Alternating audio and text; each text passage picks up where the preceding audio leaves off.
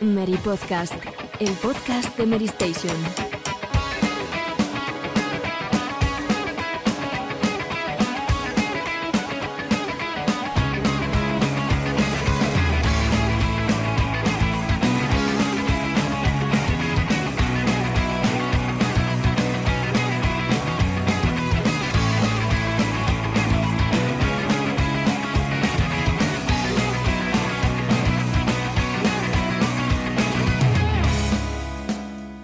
Hola, muy buenas a todos, bienvenidos, bienvenidas una semana más al Mary Podcast.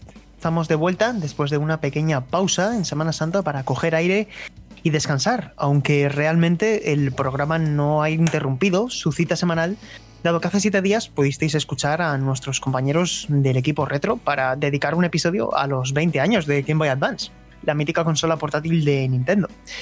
Pero nosotros nos ponemos hoy con la vista en el presente y en el futuro inmediato.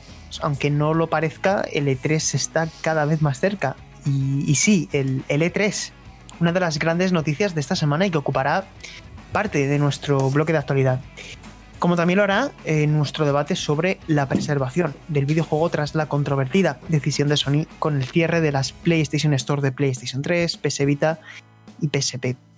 Hablaremos de todo ello y más con, con, mis compañeros, el equipo completo que me acompaña hoy y comienzo esta vez por Arasi. Oye, Arasi, ¿hace tan buen tiempo en Barcelona como aquí en Madrid? Pues aquí ya parece verano, hijo mío. Así que nada, a quitarse la manga larga, nos pasamos a la corta y bueno, temporada ya de grandes lanzamientos. Luego hablaremos, pero yo a mí la Semana Santa me ha ido estupenda para empezar cosas nuevas y retomar otras que luego ya hablaremos. Eso es. Eh, Borja, ¿qué tal? ¿Cómo estás, compañero? Pues muy bien, ya empezando de nuevo después de este, de este puente, pero con muchas ganas de, de estar de nuevo aquí. Paula, bienvenida, una semana más. Muy bien, gracias. Pues sí, estamos aquí una semana más y ha venido bien el descanso, pero como dice Borja, estoy encantada de volver. Alejandro, compañero, bienvenido. Muy buenas, pues sí, la verdad es que con las pilas cargadas estoy, pero también con muchísima ganas de empezar y sobre todo con los meses tan, tan buenos que nos vienen. La verdad es que sí, se avecinan meses de muchos lanzamientos, de muchos retrasos, pero bueno, yo creo que tenemos un programa bastante completito para hoy, en el que sobre todo yo creo que vamos a dedicar más tiempo de lo normal a la que estamos jugando, porque bueno, pues hemos tenido un poquito más de tiempo de lo normal para descansar y para, y para jugar, y creo que hemos jugado a cosas muy interesantes, así que luego lo, luego lo trataremos. Así que sin más dilación, eh, bebemos agua y comenzamos la actualidad. Titulares.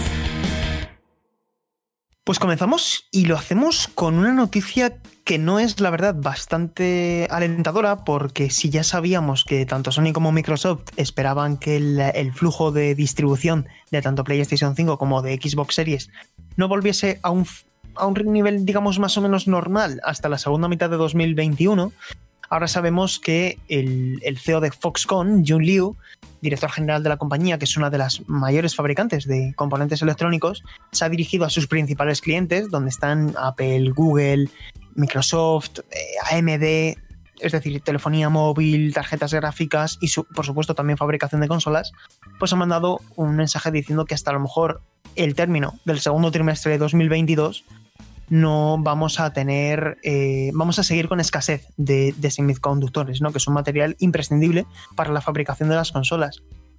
No sé, chicos, ¿qué, cómo, ¿cómo veis la situación? ¿Creéis que habrá stock suficiente para finales de año de las consolas? Yo creo que este problema agrava todavía más la escasez de stock y creo que va a tener bastante influencia en el catálogo que vamos a recibir Next Gen. Yo creo que si ya eh, PlayStation había apostado por lanzar algunos ports a PS4 como con Horizon Forbidden West, creo que esa tendencia va a llegar hasta 2022. Está, yo veo un poco un futuro como, como lo que está pasando ahora en el cine, ¿no? Que muchos, muchas películas de, de este año están siendo retrasadas hasta el año que viene. Eh, teniendo en cuenta el parqué de consolas que hay actualmente, eh, las grandes compañías se van a pensar eh, si, si, lanzar sus juegos eh, de nueva generación en este año, ¿no? Lo, me refiero a exclusivos, ¿no? Eh, yo sí creo que va a seguir habiendo escasez, que va a continuar siendo complicado encontrar consolas y esto es como... Mmm, las previsiones no suelen, no suelen acertar muchas veces, ¿no? Este tipo de previsiones de que a partir del, de la segunda mitad de- del año va a haber consolas para todos. En vista de la situación, yo no, no soy muy optimista. Mm. Yo sí que creo que a finales de año mm, todos los usuarios que busquen una consola podrán hacerse con ella. Quiero ser optimista en ese sentido porque ya ha habido una buena base de jugadores que poco a poco la van consiguiendo. Las grandes tiendas van abriendo reservas de vez en cuando y mm, se va consiguiendo poco a poco. Entonces esa producción tal vez no sea masiva de golpe, que tengan cientos de miles de unidades, pero sí va siendo así progresiva poquito a poco a lo largo del año. A finales, tal vez ya en Navidades, todo el mundo tenga su consola en casa. Ojalá, porque claro, esto también es algo que, como dice Borja, en el caso del cine, pues en los videojuegos, estos días que he estado yendo a tiendas como Game a reservar algún título, eh, me han comentado que están trayendo pocas unidades a tienda y muchos se agotan. Monster Hunter Rise, un ejemplo reciente, también si no tenías tu reserva, eh, está agotado en todas las plataformas. O sea, pueden traer más, pero es complicado. Entonces es algo que está como un poco. Se están asegurando la tirada, digamos, y trayendo pocas unidades y luego ya reponiendo a medida que, que ven más eh, jugadores interesados en comprarlo. Pero bueno, es algo que estamos eh, actualmente viviendo con esto. Yo creo que por todo lo relacionado con COVID. Y hay que, que si quieres re- algo, lo tienes que reservar y tener suerte de conseguir esa reserva también, que esa es otra. Está complicado. Lo- la buena noticia para Sony y Microsoft es que la mayoría de juegos actuales son intergeneracionales todavía. Entonces, Sí. eh, ahí está la clave, ¿no? De que, de que no hay muchísimo juego exclu- gran exclusivo, ¿no? Anunciado Mm. para este año y que, por tanto, eh, pues van a poder. Si no les perjudicara tanto. Yo la duda que tengo, chicos, es si Horizon Forbidden West, que es la gran apuesta de este año para Sony, porque no hay que olvidar que a partir de a finales de este mes se va a regalar eh, la Complete Edition de Zero Dawn con el programa de Play at Home. Y claro, eh, yo doy por hecho que God of War se irá a 2022, aun- porque no hemos visto nada más que el logo. Eh, pero claro, creo que Sony no se puede permitir que se retrase Horizon porque se quedaría sin nada. Sabemos que Halo va a llegar sí o sí, porque creo que Halo podría llegar incluso antes y lo van a dejar para, para el momento clave de la temporada. Pero ¿creéis que, que, se retrasará eh, Horizon o que llegará a tiempo para octubre, noviembre? Yo no sé si se retrasará dentro de, este año, pero sí creo que va, va a salir por lo mismo que he comentado antes, ¿no? Al final este es un juego que va a salir en PlayStation 4, que ya tiene, eh, ya tiene un parque de consolas muy amplio y que sí, eh, la versión de nueva generación pues eh, saldrá al mismo tiempo, pero, pero ese, ese parque de consolas que tienen de antes lo van a poder aprovechar y no, no va a ser dañino en ese sentido. No es como un juego que solo va a salir para PlayStation 5, que en el caso de, de- de un producto de esta magnitud, pues no se puede permitir salir cuando, cuando no hay una, una base de consolas lo suficientemente amplia, ¿no? Claro, un Gran Turismo 7. Gran Turismo 7 Eso se va a 2022 y no me extraña, porque al final la situación es completamente distinta a la que, a la que pensaba Sony, yo creo. Lo, lo que me preocupa de la escasez es que nuevas IPs como Returnal o Deathloop, que pese a que el juego de sale también en PC, que tenga un éxito moderado a la baja, no sé en qué, en qué forma puede influir en el futuro de esa, de esa propiedad intelectual. ¿no? Sí, es que además tienes razón ahí, porque precisamente Returnal es la respuesta de Housemark al- a los problemas que habían tenido para vender sus anteriores juegos, ¿no? Y entonces vamos a ver que sale ahora eh, a finales de abril, el 30 de abril, cuando todavía queda mucha, muchas consolas por venderse, ¿no? Pero bueno, eh, también es verdad que, que las consolas necesitan tener juegos exclusivos para empezar a arrancar, ¿no? Puede ser una opción. El, el hecho de, el hecho de que no haya mucha competencia en este momento dentro de la gama de exclusivos puede ser también una oportunidad para que este juego destaque. Yo creo que el mayor problema que tiene ese juego es que va a salir a 80 euros y creo que eso es una Sí. decisión bastante equivocada para un título con un parque, digamos, tan poco mediático, porque es un juego más de nicho, pero quien no va corto de juegos, chicos, es eh, Xbox Game Pass, eh, tanto en, en cloud como en consola. Consola, bueno, es, es tremendo la nueva oleada que han anunciado esta, esta tarde de martes en la que estamos grabando. Alejandro, ¿nos puedes hacer un pequeño resumen de lo que se viene al, al servicio de suscripción de Microsoft? Sí, hasta, hasta 8 juegos van a llegar entre los días 8 y 20 de abril. Si te parece serio, repasamos el calendario. El Sí. día 8 de abril llegará GTA V a consola y xCloud, Zombie Army 4 Death War para consola, PC y xCloud. Y hay dos juegos que ya estaban en consola, que son Disneyland Adventures y Rush a Disney Pixar Adventure, que ambos también llegan a Xcloud. 12 de abril, NHL21 para solamente consola. Llega a través de las suscripciones a Play, es decir, los usuarios de Xbox Game Pass Ultimate van a poder acceder sin coste adicional.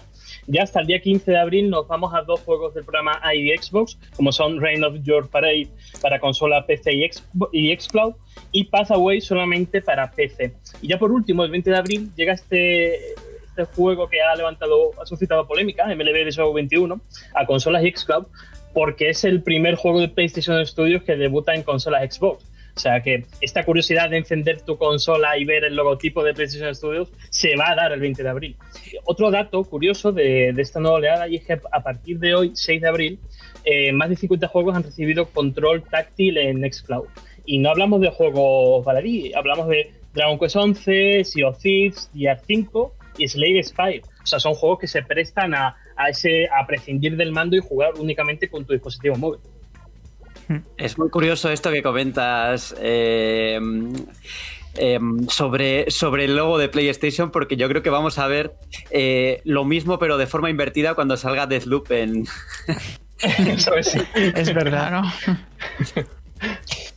y bueno, esto ya será noticia en su momento, pero se ha confirmado también que en mayo va a llegar FIFA 21 y a mí esto me parece una noticia eh, muy importante porque se va a poner a la venta, en bueno, va a estar disponible, quiero decir, en el servicio mucho antes de que salga la siguiente entrega y al final esto no deja de ser introducir el Ultimate Team en, Game Pass. Es, eh, va a ser, esto en, Euro, en, Norteamérica no ha sido tan relevante la noticia porque al fin y al cabo lo que pega fuerte es el, fútbol americano allí, ¿no? Pero el soccer, el, el fútbol balompié tradicional aquí en, Europa creo que esto en países como Reino Unido o incluso en España puede llegar a tener, puede ser una bala muy fuerte para Microsoft aquí en España. Sobre todo porque llega a las puertas de terminar la temporada y con todo el verano que siempre hay movimiento de si jalan a Madrid, Mbappé al Madrid, al Barcelona, bueno, la gente se va a poder meter ahí, ¿no? Pues sí, y eso es un poquito todo lo que, lo que tenemos para Xbox Game Pass para las próximas eh, semanas. Y luego por último tenemos otra noticia que yo creo que es una de las noticias de la semana y es que en cierto sentido el E3 vuelve. El E3 21 2021 va a tener lugar de forma digital. Y Borja, ¿qué nos, ¿qué nos puedes comentar de quiénes han confirmado presencia, quiénes no se han pronunciado? ¿Qué tenemos sobre la mesa? Sí, ya se había puesto sobre la mesa que el E3 de este año pues, no iba a poder ser presencial por por los motivos que ya conocemos, ¿no? Eh, todavía es pronto para, para que grandes ferias eh, alberguen a, miles de, personas dentro de sus, de sus, de sus edificios. Y, pues, y, se ha, y se ha confirmado que va a ser una reimaginación, ese proyecto que la ESA había planteado tiempo atrás y que necesitaba todavía recabar apoyos. Y ya tiene por lo menos eh, los primeros asistentes que van a ser Nintendo, Microsoft, Capcom, Konami, Ubisoft, Take-Two Interactive y Warner Bros eh, además de Cogmedia.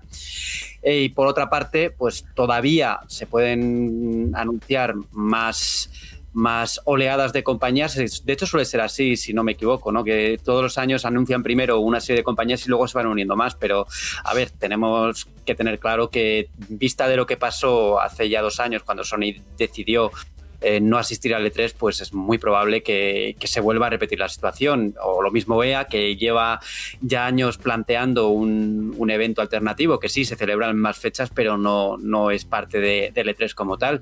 Tampoco han confirmado mm, su presencia compañías tan importantes como Activision, Sega, Bandai Namco, Square Enix. Yo creo que va a ser importante eh, ver cómo evoluciona todo esto porque de, de descartarse empresas de este, de este, de este calibre, eh, la situación de E3 va a ser complicada, ¿no? Eh, luego, bueno, no he comentado que se va a celebrar entre el 12 y el 15 de junio y que va a ser, van todos los anuncios y todas las conferencias van a ser gratis, porque se rumoreó, se habló de que iba a haber un muro de pago para poder, para poder acceder, ¿no? Y finalmente no, no va a ser así. Yo tengo creo que, esos días tendremos un Nintendo Direct, ¿no? Que, Nintendo aprovechará ahí, que va a ser la expectación máxima, ¿no? Sí, hará un Nintendo Direct versión E3, como ha hecho estos Claro. Además, el de 2019 fue muy fuerte, que fue el último que tuvimos. O sea que. pinta interesante, porque además Summer Game Fest también va a volver con, con también apoyo y grandes anuncios, así que ahora sí. No, yo, yo tengo muchas preguntas referentes a este 3. Sabemos que el formato será online, pero ¿qué introducirá? Es decir, ¿será desde un plató o tendremos como una sala cerrada al público donde los diferentes desarrolladores vayan pasando? O sea, ¿tendremos un E3 sin público? ¿O será un plató, la gente desde, su, desde sus casas con una aplicación estilo videoconferencia? No lo sé, yo espero que sea un poquito más dado al espectáculo porque es lo que se echó en falta el año pasado, ¿no? Pero bueno, por Eh, motivos ellos obvios... Dicen en la, ellos dicen en la, conf- en la nota de prensa que, que son conscientes de que la gente espera grandes anuncios y Mm, todo claro. este, eh, todo, todo este esto que rodea al E3, ¿no? Lo que pasa es que también es verdad que no han aclarado absolutamente nada, Claro. no han hablado del formato, ni de cómo va a ser, ni de qué va a haber exactamente, ¿no? Entonces, eh, esto supongo que lo Claro. irán, lo irán definiendo a Sí, medida sí, que, sí. que pasa Hombre, lo ideal sería sin público hacerlo pues en un escenario para dar un poco de espectáculo, ¿no? Ya que, bueno, estamos en la situación que estamos aún, pues sin público quizás se podría llevar a cabo, porque lo del Summer Game Fest, a mí el año pasado fueron demasiadas Soporífero. de- demasiados eventos online, al final todo se diluía mucho, todo perdía feo. ese espectáculo y también en Sí. el año del De base- lanzamiento de consolas fue, la verdad, pues un se poquito la- también descafeinado. Se las cosas mucho, se filtraban Hmm. las cosas, al final terminó siendo un, un rollazo, porque estuvo un soporífero. En verano, en verano, ¿cuántos eventos hubo que se llamaban Un montón. Summer no sé qué? Desde junio hasta, hasta finales de agosto, porque además que no se nos olvide que Summer Game Fest terminó con la Gamescom, que entró en el marco. mm, Aquí de base, para mí, hay un motivo para ser optimista y que creo que esto nos puede eh, mm, mostrar un poco por dónde van a ir los tiros. Sabemos que van a ser cuatro días, del 12 al 15 de junio, entiendo que ambos inclusive. Esto, a mí lo que me invita a pensar es que eh, los diferentes conferenciantes, entendemos eh, al menos los que ya han confirmado presencia, como Nintendo, Xbox, Capcom, va eh, a crearse una calendarización entre esos cuatro días para que no se pisen entre ellos y que cada uno muestre, tenga su minuto de gloria, ¿no? Que el día 12 a las 6 de la tarde sea Microsoft, que el día 13 a las 5 de la tarde sea Nintendo y que cada una tenga un espacio y que sea eh, lo que nos ha tenido acostumbrados el E3 durante estos últimos 20 años, que siempre ha sido prácticamente así, ¿no? Yo creo que, que pueden ir por ahí los tiros, ¿no? Ah, Si al final van a ser cuatro días, todo tiene que quedar acotado en esos cuatro días. Y a mí personalmente creo que, que a nivel informativo puede ser interesante porque va a volver la magia, en cierto sentido. A ver si es cierto- verdad, ¿eh? Porque como sea como videoconferencias, va a ser un poco bajón a nivel de, bueno, pues también de, de expectación y espectáculo, que es lo que quiere todo el mundo. Que por cierto, Phil Spencer ya ha escrito un tuit al respecto y ha dicho que está contento de que la, la industria del videojuego vuelva a estar junta otra vez y que esto prueba que, que los, que este evento, que el E3 y los otros eventos de, de verano, pues eh, hacen la, la industria más fuerte, ¿no? Hmm. Cuando trabajan juntos. Lo, lo que me gustaría saber es si, como Bethesda era una de las compañías que siempre presentaban con su propio evento durante el marco de E3, si ya va a estar incluido en Xbox o va a tener su parcela independiente. Pronto para saberlo. Sí, es una buena pregunta, ¿eh? aprovechar- yo creo que pueden aprovechar ya para hacerlo de- dentro del marco de Microsoft, porque es verdad que, que las conferencias de Bethesda han sido complicadas de ver últimamente. ¿eh? Sí. Menos el fan de la primera fila, que gritaba más que nadie. Complicada- No- complicadas de no ver, tanto, ¿eh? forma tan, tan amable. Las de Ubisoft yo creo que han sido peores incluso, ¿eh? Pero bueno. Depende del año, sí. eh, lo que pasa Vamos a de decir que tuvo de- pocas, tuvo pocas virtudes. Lo de, Ubisoft, Sí. lo de Ubisoft tiene una virtud que yo siempre lo digo, y es que siempre acaban en, en fiesta y en diversión, porque Sí, se sí, bailando. Al menos, al menos acabas con una Just buena Dance. sensación, pero, pero lo de Bethesda con los aplausos esos era ya en plan. Sí, sí, sí, sí, sí. Bueno, chicos, todo, todo se verá. Todo se verá. Lo que, sí, te- lo, lo que sí sabemos ya es que el día 12 tenemos una cita con el E3 y los medios al final lo vamos a cubrir de la misma manera, porque quiero decir, si no viajas ahí, pues al final que haya una conferencia o no, pues es un poco lo de menos, pero Yo bueno. creo, Sergio, que esta vez desde casa lo vamos a cubrir, ¿eh? Esta Claro, vez, claro, esta vez desde casa. De madrugada. Esta vez, esta vez tiene pinta que desde. Eso seguro, eso seguro. Lo de trasnochar, Sí. el horario Oh. va a ser el Si norteamericano. está Aquí- Sony, trasnocháis, ya lo sabéis. Hombre, hombre, lo de las conferencias a las 3 de la mañana que no falte. Madre mía. Bueno, chicos, Pero Sony se ha ido, todo parece. yo creo que con, con esto podemos dar por cerrado el bloque de actualidad. Y, y, vamos a ir con una última noticia que también nos sirve como debate y que creo que eso no nos hace tanta gracia. A debate. Pues bueno chicos, eh, es también una de las noticias de la semana, uno de los principales temas de debate en redes sociales y foros, y es que se ha hecho oficial lo que ya se adelantó a través de diferentes filtraciones, y es que eh, Sony ha hecho oficial el cierre dentro de unos meses, porque hay diferentes fechas, de las PlayStation Store de PS Vita, PSP y PlayStation 3, aunque se van a poder seguir descargando aparentemente todos los juegos que ya tuviéramos eh, canjeados, reclamados, comprados, pero esto eh, va a conllevar la desaparición de estas tiendas de más de 2.200 juegos, de los cuales un total de 138 van a quedar inaccesibles para su compra en, cualquier otro método. Eh, Alejandro, si nos puedes hacer un pequeño resumen de las fechas clave de cómo va a proceder Sony al cierre de estas tiendas? Sí, eh, tanto PlayStation 3 como PSP cerrarán su PlayStation Store el próximo 2 de julio de 2021 y en PlayStation Vita se dilatará un poco más en el verano. Hasta el 27 de agosto podremos acceder a, a su tienda digital. Como tú bien decías, eh, una vez que se cierre, se habilitará en el menú una pestaña de descargas donde puedes llegar, acceder a tu historial de descargas y poder bajarte todos los juegos que has adquirido.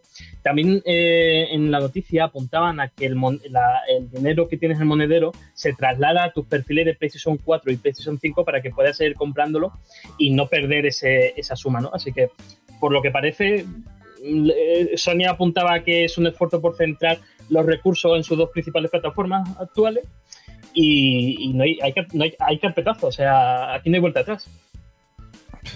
Sí, sí, es, es irreversible. O sea, mí, esto no hay vuelta atrás. A mí a nivel de usuario me parece muy peligroso este tipo de, este tipo de maniobras y, y, lo digo sobre todo por lo que pasó con la tienda de Wii en el pasado, que terminó cerrada y, tú dieron un plazo para descargarte todo lo que tenías y si no lo habías descargado, pues adiós, muy buenas. Eh, eso marca al final da dudas a, las personas que compran de, de, forma digital, ¿no? Que ya no importa si compras digital o compras en físico, porque todo va a pasar a través del servidor, lo compres en disco o no. Pero a mí me da miedo que dentro de X años yo no pueda descargar mis juegos porque no hay una tienda unificada, porque eh, deciden que los juegos antiguos no merecen ser descargados, ¿no? Y no tanto ya por la por el tema de la preservación, que yo creo que ahora eh, hay métodos o hay formas de, de, de, preservar los videojuegos aunque no estén ya en las tiendas digitales, ¿no? No es como hace hace años ¿no? que desaparecía sí. un juego y ya no había forma, ¿no? Porque ahora todo tiene su, su, su volcado en digital y tal. Eh, pero a nivel de usuario no me apetece nada que dentro de X años no pueda descargar mis juegos de PS Vita si eso llega a ocurrir, ¿no? Que yo creo que con el tiempo, aunque esto evidentemente no lo han dicho, yo creo que con el tiempo llegará un momento en el que dirán adiós a todo lo que tenemos aquí y, sí. y, y descárgate todo si quieres mantenerlo. Aquí hasta el momento la única alternativa para añadir juegos que dan es a través del canjeo de cupones. O sea, si algún retailer third party eh, vende juegos a través de un código, esos códigos tienen caducidad, por supuesto, pero tienes un plazo extendido para poder añadir eh, esos juegos, ¿no? Pero es como, un poco como lo de Mario, es un poco como lo de Mario 3, claro. 3D World, ¿no? O sea, pero claro, es, que... es un parche. Es que conocemos esta noticia en la semana en la que Nintendo ha retirado el Super Mario este Battle Royale, eh, ha retirado de la venta de la eShop eh, Super Mario 3D All Stars, así que la única alternativa es la distribución que quede de manera física. Y no sé, a mí eh, realmente también lo que comentas, Borja, de la, de la preservación, a mí sí que me preocupa porque hay una serie de títulos que ahora mismo quedan en un limbo y hay desarrolladores que seguían trabajando para PS Vita, porque PS Vita, eh, aunque ya se hubiera retirado del mercado, sigue siendo la última y la vigente consola portátil de Sony porque seguía recibiendo eh, títulos. A mí lo que me preocupa realmente es que, claro, eh, por un lado están incitando a que la gente busque la alternativa de la piratería, porque mmm, es la única manera de, de, seguir descargando juegos, etcétera, que en fin, no justifica la piratería, evidentemente, pero están dando motivos a la gente a, a cabrearse y que, y que busquen métodos que Quiero decir, si solamente ya no tienes opción de comprar al- algunos juegos. Y hay, hay una cosa que sí que creo que va a cambiar de cara al futuro. Y es que ahora mismo tú con una PlayStation 5 tienes también una Play 4. Porque absolutamente todos menos ese par de juegos los puedes descargar si los tienes ya vinculados a tu cuenta, ¿no? Pero claro, el caso de Wii es preocupante porque se eliminaron contenidos que ya no se pueden obtener de ninguna forma. Y por cierto, sí que es verdad que Microsoft es la compañía que de largo mejor está tratando este tema porque están haciendo retrocompatibles cientos y cientos de juegos. Si tienes una Xbox Series, tienes cuatro generaciones de Xbox. Pero ojo, aquí no se salva nadie. Porque, porque Microsoft, y esto a mí me duele, eh, quiero decir que, que- defiendo y, y aplaudo las decisiones de Microsoft con el trato que tienen a su legado, pero Microsoft es también quien retiró la venta de Forza Horizon 2 con todas sus expansiones y si no las compraste en su momento, mm, no tienes una manera de acceder a ellas. Lo mismo con las expansiones de Forza Horizon 3 de, de Hot Wheels y lo mismo con Sony con el Drive Club. Quiero decir que al final aquí eh, todos tienen margen de mejora Sí, y yo un- creo que esto es un tema que realmente hay que alzar la voz para mostrar un descontento, porque es que esto no debería ser así.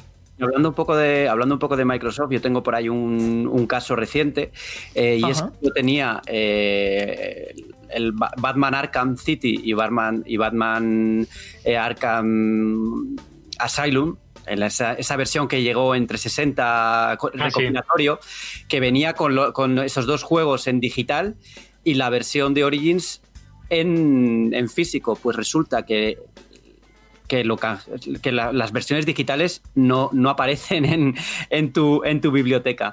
Eh, solo si lo tienes en formato físico puedes jugar con esa retrocompatibilidad. O sea que también hay títulos por ahí perdidos que, que- que no se puede jugar mediante la retrocompatibilidad tan fácilmente. ¿eh? Claro, porque la retrocompatibilidad también afecta, o sea, también depende de, de- de esas compañías, ¿no? De ese third party, porque Claro, claro. ya, ya nos vamos Pero, pero a es que esos juegos, cosa. esos juegos son retrocompatibles, ¿eh? O sea, si tú coges un, Claro. tu disco, lo metes y funciona perfectamente. Pero bueno, nos estamos aquí desviando un poco, un poco de- del tema. Eh, Sí. lo- Sí, a, a ver, es, es- es lo que estáis diciendo. O sea, al final hay una serie de títulos, que a mí esto es lo que me preocupa, que hicimos la noticia ayer lunes, de que hay 138 juegos eh, en total de, de PS3, PS Vita y PSP, que ahora mismo, salvo que hay un par de ellos que sí se pueden jugar en PS Now, pero lo que trasciende es la opción de comprarlo, es decir, de adquirir esas, eh, esos, esas propiedades digitales para poder disfrutarlas en tu consola. Yo creo que una decisión acertada, y que creo que hubiera quedado muy bien Sony, es que aunque no, aunque, aunque cerrara esta PS Store, haber dicho, pues mira, estos 138 juegos automáticamente pasan a formar parte de PS Now. Porque aunque no tengas la opción de comprarlos, al menos sí tienes la opción de jugarlos. Y también creo que es un gesto de deferencia para con esos desarrolladores que están viendo cómo su trabajo desaparece. Pero Porque ser- esos títulos sí que Sí. ya no, no se pueden jugar de ninguna manera, no se pueden comprar de ninguna manera. Pero Sergio, tú ya lo estás diciendo, o sea, lo que te están vendiendo con esto es el PS Now. O sea, yo lo veo una estrategia para que quieres estos juegos de PS3, no lo compraste en tu día, pues los tienes en PS Now, no llores, ven a nuestro servicio. Eh, Es que básicamente eso, yo creo que es eso, llevarse al público a, a PS Now. Luego también eh, parte de la comunidad ha dicho, pues el formato físico es el mejor, el formato físico es el mejor. A ver, el formato físico se deteriora con el tiempo. También. Luego tienes que comprarlo Sí, de claro, segunda claro. mano. Entramos en el tema de especulación, eh, juegos descatalogados, en fin, todo marabunta esto de, bueno, del mercado de segunda mano, que también es dramático hoy en día.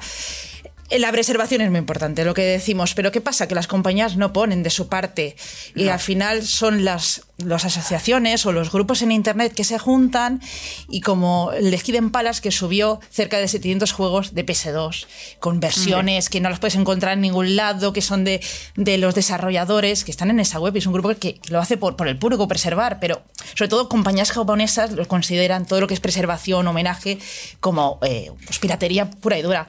Entonces, si las compañías no ponen de su parte a que se preserven juegos, que dejen a los grupos, que al menos juegos que ya eh, superan la barrera de los, de los 30 años, que sean de dominio público, básicamente, como pasa con las obras ¿no? de literatura, que pasan cierto tiempo y se vuelven la mayoría dominio público. Creo que habría que tirar por ahí. Eh, compañías como ID Software ha liberado los códigos fuente de esos juegos. Están Doom, está Quake, Quake 2. Hay una infinidad de juegos de, que ha liberado el, código fuente para que todo el mundo pues los disfrute, ¿no? Y también tenemos juegos antiguos que se vuelven freeware, que son sin, pues gratuitos, ¿no? Para que los pueda descargar todo el mundo. Pero aún la lista es muy pequeña. Y sobre todo los japoneses deberían poner muchísimo de su parte porque creo que Nintendo, en cuanto a preservación, tiene aún mucho trabajo que hacer. En cuanto a preservación y en cuanto a, ofrecer los, títulos clásicos para su compra, ¿no? De, claro. forma legal. Y a, este respecto es que el compromiso de Sony con la preservación, yo creo que hay unas declaraciones eh, muy claras por parte de Jim Ryan, que en su momento dijo, mira, he ido a un, a un evento en el que estaban Gran Turismo 1 o 2, tal, y es que ¿quién querría jugar a estos juegos que se ven tan mal? Algo parecido, dijo. Mm, pues, pues, pues, claro, y yo este fin de semana pasado estuve jugando a Ridge Racer Type 4 y sigue siendo un juego excelente. Es que esa visión es muy peligrosa, ¿eh? Esa, opinión es muy peligrosa porque, claro, ¿cuántos años? Eh, porque en, la literatura, y creo que está también bien traer esto, en la literatura cuando pasan eh, no sé cuántos años. Son 70 años en, España. ya esas obras pasan a ser patrimonio, eh, mm. patrimonio, de, patrimonio cultural y se pueden citar, se pueden acceder de forma pública en bibliotecas, con carácter gratuito. Y creo que en el videojuego, el videojuego es un medio joven, pero va a haber un momento en el que va a haber videojuegos, Super Mario, eh, un montón de títulos que van a cumplir y van a sobrepasar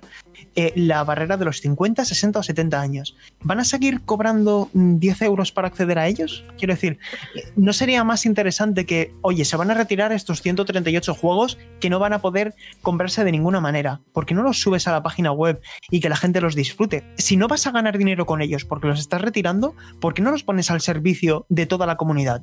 ¿No? Eh, eh, es que la visión de PlayStation que ha compartido ahora Borja, de Jim Ryan, eh, se, traslada a prácticamente toda la historia de PlayStation. Que estamos viendo como en PlayStation 3 a, Sony le importa bastante poco retrocompatibilidad con el primer modelo de PlayStation 3 con lector de PS2, luego lo quitaron. damos el salto a PlayStation 4 y no puedes acceder a tus PS1 Classics.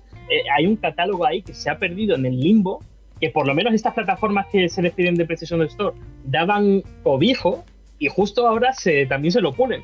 Y, de hecho recordemos que los clásicos de PlayStation One fueron durante meses e incluso años una de las principales eh, virtudes de PlayStation Plus y ahora se lo cargan. Entonces, ¿de qué me sirve haber apoyado un servicio de suscripción que ahora me quita el derecho de poder disfrutar de esos juegos?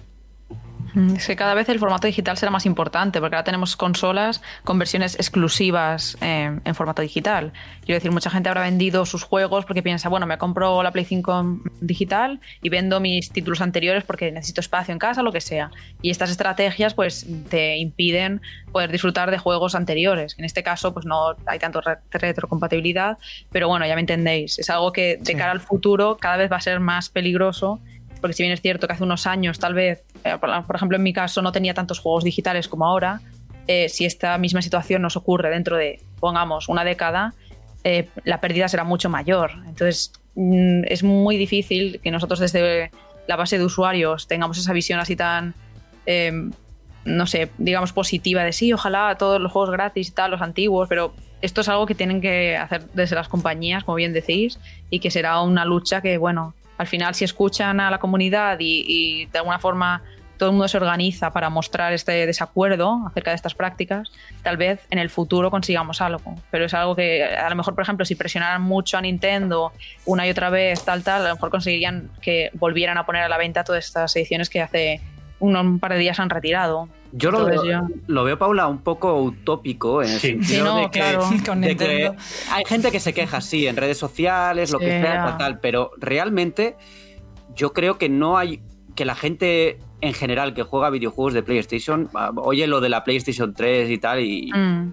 bueno, pues... No, claro, es que esto es, un medio que tiene muchos tipos de, de, jugadores, entonces es muy difícil organizarse, pero no sé, yo no veo otra forma que no sea que que los usuarios de alguna forma se planten y digan, no vamos a hacer esto. Pero como bien dices, es muy difícil organizarnos porque hay muchos tipos diferentes de jugadores. Algunos se comprarán un par de títulos así más mainstream, digamos, al año y no, no se meterán en este tipo vamos de. A tener, vamos a tener que llamar a los fans de Zack Snyder y de la Liga de la Justicia para que hagan al respecto. Fans apasionados que quieran conseguir. Pero sabéis, sí, sí. sabéis que, que Ju- Juegos, juegos el doble de largos, que vuelvan Sí. el doble de largos. Otro problema que veo yo con los videojuegos, que no pasa como en las obras, eh, en las obras literarias, ¿no? Que cuando ese, ese autor muere, pasan 70 años y se libera, ¿no? Lo que es la, la licencia, la, la obra. En los videojuegos pasan muy rápido de mano en mano. Ahora se me ocurre el caso de, de LucasArts, ¿no? Que se le llevó todo el pack Disney y tiene pues todas esas aventuras gráficas tan queridas como Monkey Island. Seguramente que en Disney ni se acuerdan ni saben ni que tienen esos juegos, pero los tienen ahí en, ese, en esa locura de, de licencias, ¿no? Que ha adquirido Disney. ¿Por qué no liberan esos juegos, no? Que si ya tienen más de 30 años, Claro. que ni siquiera saben que los tienen ahí. O al menos que ofrezcan a, a los desarrolladores originales hacer secuelas, hacer algo al menos, ¿no? Un poco de movimiento. Pero es que estas grandes compañías que se pasan los juegos de mano en manos y no saben ni lo que tienen, al final es un problema de cara a la, a la lo que preservación, ¿no? Se refiere. Y yo creo que ahí es uno de los grandes problemas. Y lo que decía antes Paula, de que ahora consumimos más en digital, yo también lo veo comprensible, ya que existe ahora lo de las cuentas familiares. Yo, por ejemplo, comparto cuenta con mi pareja y nos compramos el juego digital y lo podemos jugar los dos a la vez, algo que en físico no se puede hacer.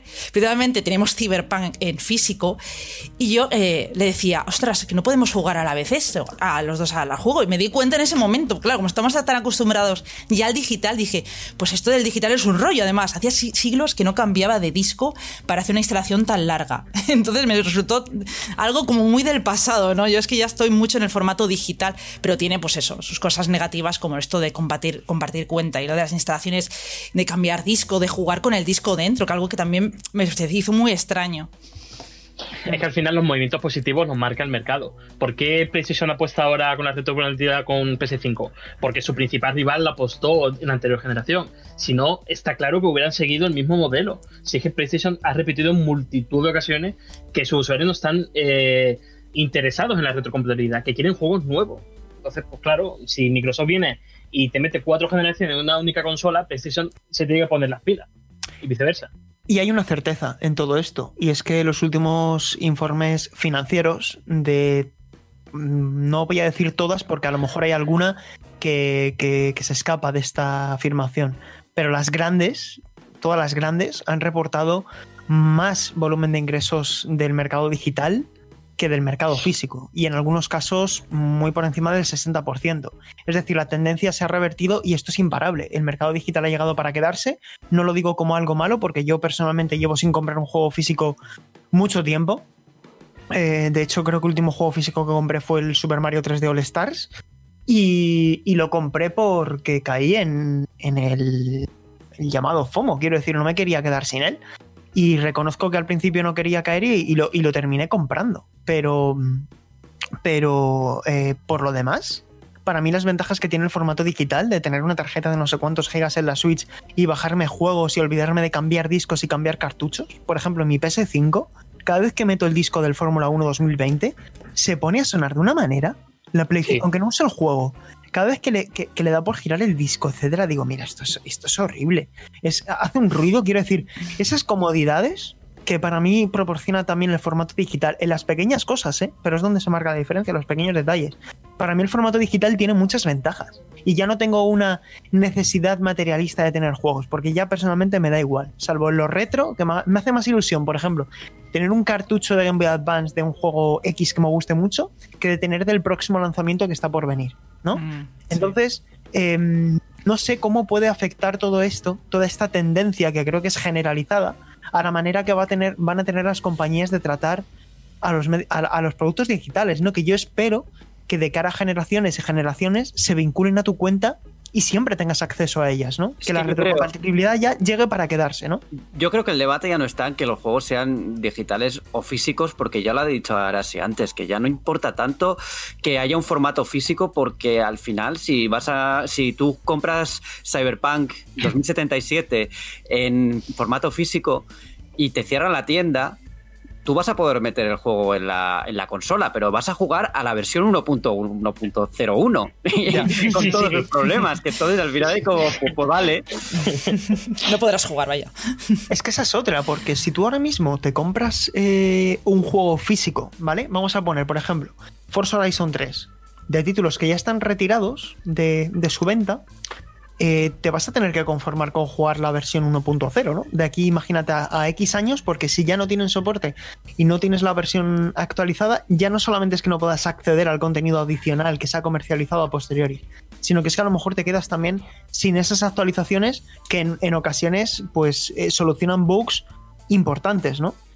Eh, ¿Cuántas veces hemos leído parche día 1 que soluciona caraseo de no sé qué? Oye, es que si te quedas sin eso, en fin, es que son, Bueno, son es que muchas con- cosas, ¿eh? Con, con Cy- con Cyberpunk es que directamente tienes un juego injugable, porque la Bueno, versión claro, 1.0 es injugable. O sea, Claro, te, estás perdiendo claramente. 40, te estás perdiendo 40 y pico gigas de, de parche. O más, o más. Más. Es que ahí entraremos ya en el tema de los juegos con parche post lanzamiento, que es algo ya muy habitual, lo tenemos todos muy asumido, algo que no pasaba en el pasado, ¿no? Cuando estábamos con los cartuchos, es que también ese es el problema. Pero es que estamos tan metidos en el formato digital con servicios como Game Pass, que como el Game Pass ya, ya lo damos por, por hecho que es un buen servicio y todo digital. Cuando te vas del Game Pass, adiós juegos, ¿no? Pues bueno, así lo tenemos interiorizado ya. La cuestión es cuánto va a tardar Sony en hacerlo, hacer algo similar, ¿no? Cuánto tiempo dura el modelo tradicional. Pero bueno, eso ya es debate para, para otro momento, chicos. No sé si tenéis algo más que agregar o podemos dar por finiquitado este debate sobre bueno, lo que ya parece una medida irreversible y que se materializará en los próximos meses. Que si no les dio por meter el catálogo de PS4 en PS5, seguiremos jugando Demon Souls. Sí, y seguiremos jugando a Bloodborne a 30 FPS. También. Tela. Bueno, pues nada, chicos, damos así por finalizado el, el debate y vamos a pasar a una que estamos jugando un poquito más largo de lo normal, pero como decíamos al principio, creo que todos hemos tenido la suerte y la fortuna de haber podido dedicar más tiempo a jugar durante estos últimos días. Pues eh, pasamos a la que estamos jugando y venga Alejandro, ahora empiezo por ti. Em, ¿A qué has estado dedicando este tiempo? ¿Has podido jugar más de... ¿Has podido dedicar tiempo a jugar ahí eh, desparramado en el sofá, disfrutando de tus, de tus juegos pendientes? Lo has dicho más cómodo de lo que en realidad fue, que fue sentado normal. No, no, pero sí, yo, yo pensaba dedicar la Semana Santa a Monster Hunter Rise, que ya voy por el rango de cazador 5 y me está encantando. Pero me llegaron de repente tres juegos de análisis y me tuve que poner modo de trabajo durante los cuatro días. Así que, por un lado, Tony Hawk's Pro Skater 1 más 2 en Next Gen, en concreto la versión de Xbox Series X, que lanzamos el análisis pasado 5 de abril y, la verdad es que bastante contento con el port, que si bien no es una mejora gráfica eh, generacional, sí que la calidad de imagen es eh, notablemente superior y, sobre todo los tipos de cargas reducidos que en cuestión de 5 segundos estás en el nivel de nuevo y sobre todo para repetir escenarios, para repetir esos, eh, esos niveles eh, que tienen dos minutos de duración, pues es un- una auténtica delicia, o sea, cambia la experiencia para bien. Por otro lado, Disco Elysium, eh, he jugado bastante poco porque todo el tiempo se lo dediqué a Outriders, que luego lo comentaré. Pero Disco Elysium, las primeras sensaciones son bastante buenas. O un juego mm, profundo, eh, denso, que cada mínimo detalle tiene su historia. Pero el port en consola no creo que esté tan bien resuelto, sobre todo el control. Y es que tiene dos modalidades. Una, si mantienes pulsado el botón L1, aparece en el escenario todas las interacciones posibles. Entonces tú simplemente diriges el stick hacia el punto y el personaje va y interactúa sin problema. Pero luego cuando manejas el personaje y quieres llevarlo a ese punto, eh, se traba bastante, no funciona bien, algunas veces se bloquea. Creo que todavía necesita un par de parches para funcionar bien, aunque es de, decir que si no puedes jugarlo en, en PC, eh, una compra recomendadísima, o sea, uno de los grandes RPG de, de la década. Y por último, Riders, que le he metido cerca de 30 horas, es en el postgame. Es un juego, sí, sí, es, me ha sorprendido muchísimo porque no lo esperaba tan bueno y es que es el, para mí es el mejor juego de People Can Fly. Es un juego que entra directo a los mandos, rápido, accesible, eh, tiene un combate, tiene una mecánica de combate bastante guay y es que cuando yo me elijo el rol de ilusionista, por ejemplo, eh, re- regenero vida a partir de matar enemigos a corta distancia. Entonces tengo que eh, combinar un montón mis habilidades para hacer daño cuerpo a cuerpo y poder regenerarme. Pero a su vez, la dificultad del juego va relacionada con los mundos de. con eh, el nivel de mundo que lo llaman, que es simplemente que los enemigos progresan en dificultad, te sacan 6, 7 niveles, aumenta la recompensa que obtienes, pero el juego se hace súper difícil. Yo hay algunos escenarios que parecía que estaba jugando a Demon Souls eh, hace 5 meses. Bastante sorprendido, creo que el Postgame eh, se queda un poco escaso, pero ese tipo de RPG looter shooter con campaña de 20 horitas, eh, pocos hay y pocos están bien diseñados hay. Así que si tienes Xbox, tanto One como Series X, recomiendo que, que lo probéis. Ostras, lo de las 20 horitas de la campaña, creo que es una duración muy, muy cómoda, ¿no? Que no es una barrera tan como las 30 horas, ¿no? 20 horas está durado la campaña. 20 horas más durado la campaña y es una campaña con empaque narrativo, ¿eh? Hay muchas escenas de vídeo, hay mucho trasfondo. O sea, no, no es una campaña que se toma a la ligera como en Destiny, que te toma 4 horas y ya estás en el postgame. No, aquí la campaña es el, el principal, el grueso del juego. Si me gusta Gears of War, ¿me va a gustar Outriders? Sí, porque Outriders es coger la jugabilidad de Gears of War, meterle la velocidad de Balletstorm y meterle los cambios en la agilidad de, que tenía Gears of War Judgment. Los dos juegos son de People Can Fly. Y es un control súper ágil, eh, como dirían los ingleses, muy responsive, ¿no? Muy, que responde perfectamente. O sea, eh, yo los recomiendo, si te gustan los shooters en tercera persona, eh, es de las grandes sorpresas del 2021. Pues bastante sorprendente, la verdad, respecto a lo que a lo que pe- pensaba inicialmente. ¿No? ¿A- ¿Alguno de vosotros ha podido jugar a Outriders? Yo, yo, No. yo he aprovechado estar en el Game Pass. Yo no me he llevado tan buenas impresiones con Outriders, o sea, está bien el juego, la verdad, es un juego pues muy decente y la verdad es que este en el Game Pass le da mucha visibilidad. De otra forma, yo creo que este juego no lo hubiera probado mucha gente porque me parece que un juego más de- del montón, porque sí, es una mezcla de Destiny, es una mezcla de Mass Effect, yo creo que Mass Effect eh, se inspira mucho en el arte, la ambientación, eh, esas coberturas también me recuerdan bastante a Mass Effect, las armas, bueno, sin duda son muy en Mass Effect, pero a mí al menos lo de las coberturas me frena mucho el, ritmo del juego. Es, siempre lo mismo, ¿no? Me pongo la cobertura, cuando levanto la cabeza disparo, si no agacho. A mí es que eso me cansa mucho y creo que lo hubiera hecho más dado a la acción, pero en tercera persona. Pero Para ahora mi sí, gusto realmente, eh, real- realmente no es un juego tanto de coberturas, porque cuando tienes todas las habilidades y tienes ya por lo menos Mm. un nivel 15, 20, eh, estás constantemente pegando evasiones, eh, teletransportándote, o sea... ¿Crees que no, final- no hace falta cuando llegas a un nivel 20 ya usar las coberturas? Me está diciendo. No, no, no. Yo ahora mismo en el postgame no utilizo cobertura. Ah, vale, Lo que está utilizo saberlo. es que juego Vale. en el escenario. Vale. Y, y, por cierto, o- otra cosa Sí. que eh, yo también pensaba que el juego iba a pasar desapercibido. ¿eh? O sea, era un juego que parecía muy genérico, Hmm. Pero es que en Steam tiene picos de 120.000 Sí, usuarios. pero es que en marketing no ha tenido nada este juego, ¿no? Salvo nada, tweets de, de Square Enix y demás, no, no ha tenido nada de marketing. O sea, yo me he enterado por el Game Pass, básicamente, y le he dado una oportunidad por el Game Pass. Quizá también el hecho de salir en el Game Pass ha hecho que mucha gente lo pruebe en Steam, no lo sé, pero la verdad es que está muy bien. O sea, vale la pena probarlo. Lo que pasa que yo, como he dicho, no sé de coberturas, pero si tú, Alejandro, me dices que más adelante no son necesarias, pues Sí. estupendo. Porque a mí los shooters de tercera persona me encantan. Lo que me echa atrás son las coberturas. Pero lo de los, las habilidades lo hace muy divertido el juego, la verdad. Sí. Y a mí la ambientación tan caótica, porque es, en la ambientación sí que me parece eh, muy Doom. Bueno, más bien que la ambientación va la atmósfera, ¿no? La atmósfera esa de depravación, sangre. Me, me recuerda mucho a Doom, ¿no? La brutalidad. Y eso me ha gustado también, esa mezcla. Además sorprende porque la variedad de escenarios eh, no, no te la esperas de inicio. Eh, vas a pasar por desiertos, por templos mágicos, por eh, ciudades que tienen burbujas gigantes como nubes. O sea, eh, es un juego que al principio parece genérico, pero luego va teniendo personalidad y realmente sientes que ves una foto y ya sabes que es Outriders, ¿no? Sí, a mí me gustó la, la mezcla que tiene, pues te coge muchas referencias, ¿no? También me ha recu- recordado a películas del cine, Mad Max, no sé, coge de Sí. muchas partes y lo junta y queda bastante bien, ¿eh? O sea, mejor de lo que esperaba, porque Sí. a simple vista los vídeos dice, uy, este juego tiene una mezcla ahí que no sé si va a quedar bien, pero luego sí que la verdad es que resultó en el juego. Tú sigues jugando, ¿no, Alejandro? Sí, sí, yo tengo que analizarlo en Mary. eh, ya estoy en el postgame, pero el postgame es larguito. No, Sí. no tanto de contenido, porque son eh, cinco o seis expediciones que son arenas de combate, digamos, Mm. para llegar a la, a la incursión. Pero sigo jugando y, y sigo divirtiéndome. Creo que hizo mucho bien la demo, que dejaba jugar hasta el nivel 7 y llevar todo el progreso de la demo al juego final. Porque pasados ese periodo de contenido hasta el nivel 10, eh, luego el juego se desata, Mm. hay unos combates alucinantes. De, de- de verdad, estoy encantado. Como amante del shooter, Sí. me, me flipa Outriders. Yo tengo que probarlo el multijugador, que me quedo con las ganas a Sí. ver que, cómo se disfruta el multijugador. Supongo que es lo mismo, ¿no? Simplemente con más gente. Eh, Sí, hasta tres jugadores y, y antes de cerrar el bloque de Outriders, el problema de lanzamiento al menos que ha tenido es que el juego requiere conexión permanente y es una decisión que no comprendo porque el juego, tú lo juegas en una campaña tradicional, que no te no tiene ningún elemento de con- no sé, cruzado ni con jugadores, simplemente tú vas a un punto, buscas grupo y te unes.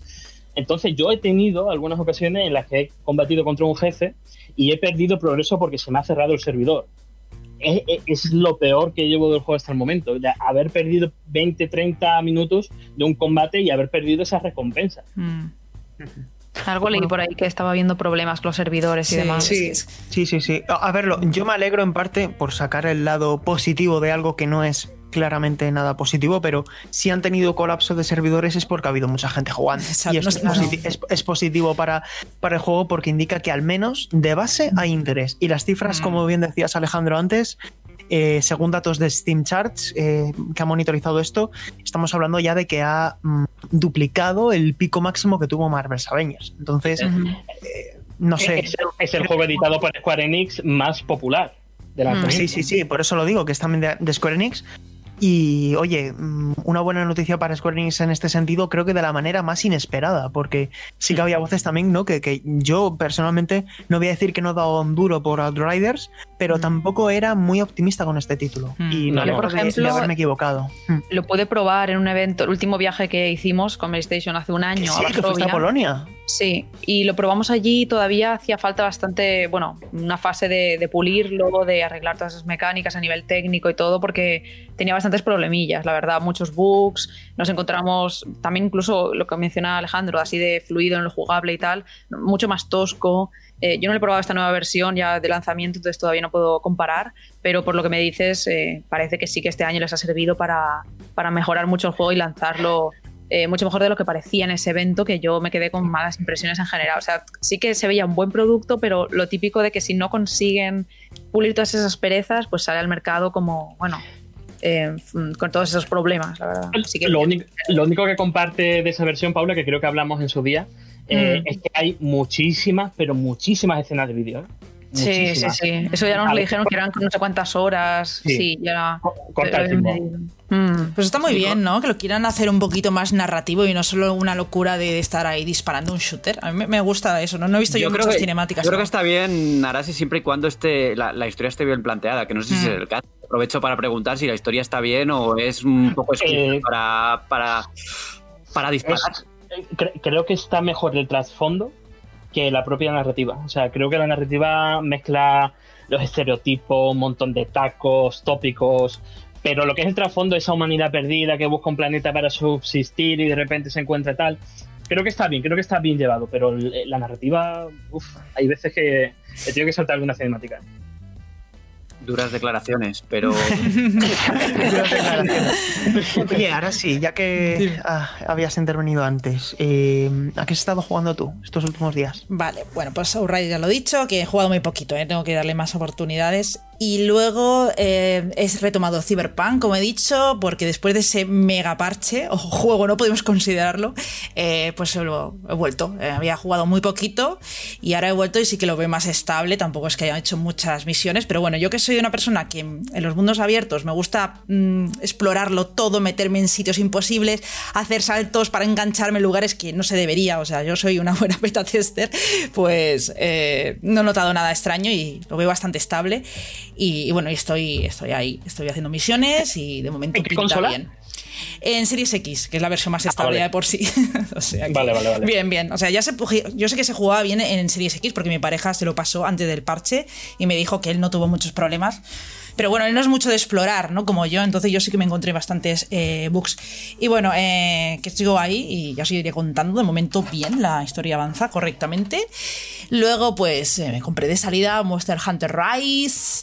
Yo no soy una gran jugador de Monster Hunter, es decir, yo empecé la saga en World como mucha otra gente y bien, o sea, yo este juego no me está enganchando tanto como Wall porque lo estoy viendo pues más de lo mismo. O sea, sí, es un juego que tiene muchísima verticalidad, que el cordóptero este te da posibilidad para hacer ataques espectaculares, para saltar a sitios eh, inaccesibles de otra forma. Pero al final es más de lo mismo, o sea, nuevos eh, monstruos, otros ya conocidos en la saga, pero no me está enganchando tanto como el Wall. Creo que pues eso, que me estoy encontrando más de lo mismo y está bien, pero, pero sin más. Pero bueno, voy echando mis ratitos, ¿no? Voy avanzando.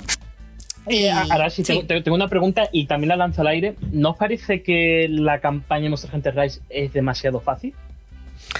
En la primera fase, hasta que llegas al rango alto, es más fácil. Y esto te lo digo poniendo en contexto con todas las campañas de la saga. Y creo que es algo que han hecho, ya lo comenté en el análisis, quiero recordar, creo que lo han hecho de manera deliberada, Sí. porque al final se dirigen al público de Nintendo y se dirigen a un público muy masivo. Daos cuenta que este título ha vendido en su primera semana 5 millones de copias, Sí. que es lo mismo que distribuyó World En barbaridad. PS4 y Xbox One en su momento, en una semana. Es decir, este título va a tener el efecto Switch, no me extrañaría que alcanzara perfectamente los 10 millones de copias. Y claro, eh, cuando llegas al rango alto cambia todo mucho y lo vais a notar. Ay, no he llegado. Eh, claro. pero sí que es verdad que a mí personalmente me ha parecido bastante fácil las pri- a- la- esos eh, hasta el rango 5, ¿no? Hasta, hasta que llegas a, a las misiones de aldea, etc- o sea, Mm. perdón, a las misiones de sala, sí que es un poquito más sencillo, sobre todo si tienes un poco más de rodaje y te manejas con el cordóptero con el que puedes hacer algunos combos Sí. espectaculares. Yo creo que es una idea de agradecer, porque muchos jugadores se pueden adentrar a la saga con este Rise, que de otra forma, eh, Right. con todas estas mecánicas eh, tan complejas, eh, cada botón sirve para algo, todo al final, si eres jugador de Monster Hunter ya lo conoces, ya al, poco que te adaptes un poco, se- sea Play, sea PSP, sea Switch, ya lo pillas. Pero si te adentras por primera vez porque te llama la atención y dices, mira, tengo Switch y voy a probar este, a ver qué tal. Eh, se agradece que sea todo así tan mascadito, un tutorial aquí, poco a poco. Yo creo que esto está bien y luego los, jugadores que queramos algo más, ya tenemos ese postgame que es súper completo y cada vez será más. Cuando lancen ya los DLCs, nuevos monstruos, tal, esto, esto va creciendo al final. World no es el mismo que era Vanilla, digamos, en su primer lanzamiento que, que ahora. Sin duda, sin. Claro. Pero se nos va notando, ¿eh? La- en las misiones ya de dos estrellitas ya se va notando la, la dificultad. Sí. ¿eh? Yo ya ahí sí que he notado ya un pequeño salto. Digo, vaya, pues me ha tumbado, ¿no? Este monstruo. Pero para difícil es el sistema multijugador. A mí me costó entenderlo, pero bastante, ¿eh? Much- mucho que más que juego- el Monster, Hunter, Rise. Y esto es, esto es una crítica que hago, eh, evidentemente constructiva, pero lo hablaba con gente que ha empezado ahora a jugar Monster Hunter, que lo está conociendo, que lo está descubriendo, que está descubriendo este universo. Y me dicen, tío, es que no entiendo qué hay que hacer con tanto, demasiada información de golpe. Y creo que una de las tareas que tiene Capcom de cara al futuro es que el proceso de enseñanza-aprendizaje, de cómo te presentan ese universo tan rico y en el que una vez entras es no voy a decir que es difícil salir, simplemente que te sientes muy inmerso, porque es muy gratificante, porque notas que cada hora invertida tiene una recompensa y que vas mejorando y que ese loop que tiene el juego, eh, pues es muy, muy interesante. Pero eh, no, no te lo enseñan bien. Y, y- depositan toda la confianza en que sea la comunidad, que sea un tercero, que sea un amigo una amiga, quien sea, quien te explique las cosas. Y eso eh, creo que es un poco también un arma de doble filo, ¿no? Porque sí que es verdad que una vez lo entiendes, fantástico, pero hasta que lo entiendes, si eres nuevo, creo que la barrera sigue siendo muy elevada, por mucho que hayan bajado la dificultad base de, de las primeras misiones. Yo creo que está mejor explicado aquí, ¿eh? al menos yo lo entendí mucho más, las nuevas mecánicas introducidas, también la zona donde accedes para practicar con las armas y hacer los movimientos.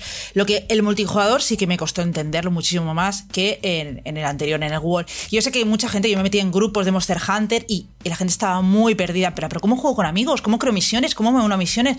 Es bastante caótico porque tienes que ir al puestecito del gato, luego meterte en la plaza esta, donde está el tablón.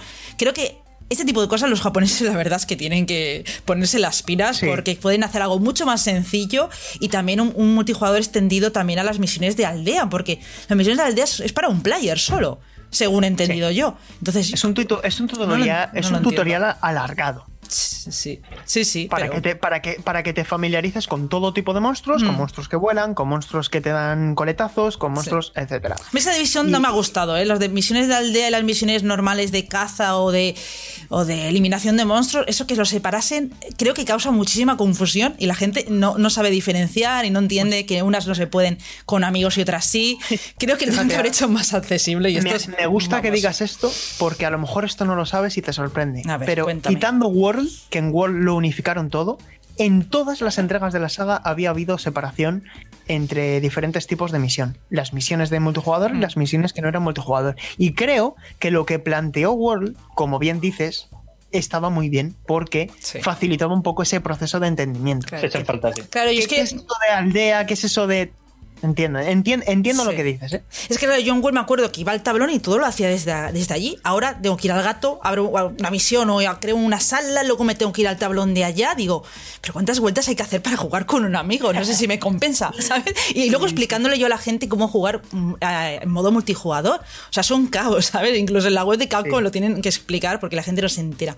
O sea, eso es como pues un tirón de orejas a, a Capcom decir, por favor, hazlo más accesible a todo el mundo que no tengan que mirar una guía de cómo jugar multijugador. Porque eso, en juegos de estudios occidentales, lo entiendes rápido cómo se juega multijugador a un juego. Los japoneses lo hacen muy difícil todo, sobre todo en este juego. No es una curiosidad, pero es que es, que es así. ¿Y qué más, Arasia? ¿Qué más has estado jugando? Pues ya está, básicamente Cierpa, Monster Hunter y Riders. bueno. ya te digo bastante con esto. Pues nada, a ver Borja con qué nos sorprende. Pues yo voy a ser la excepción porque he jugado bastante, bastante poco. He dedicado el tiempo a otras cosas. Pero sí que he empezado Batman Arkham Origins, que es el juego de la trilogía, digamos, de... Ahora, ahora son cuatro juegos, pero antes era el principio de la trilogía, eh, que me faltaba. Y había oído, había oído decir que era el mejor de, de la saga para algunos y tal. Y lo que me he encontrado es que es un título muy, muy, muy continuista con respecto a los dos anteriores, a los dos primeros, quiero decir.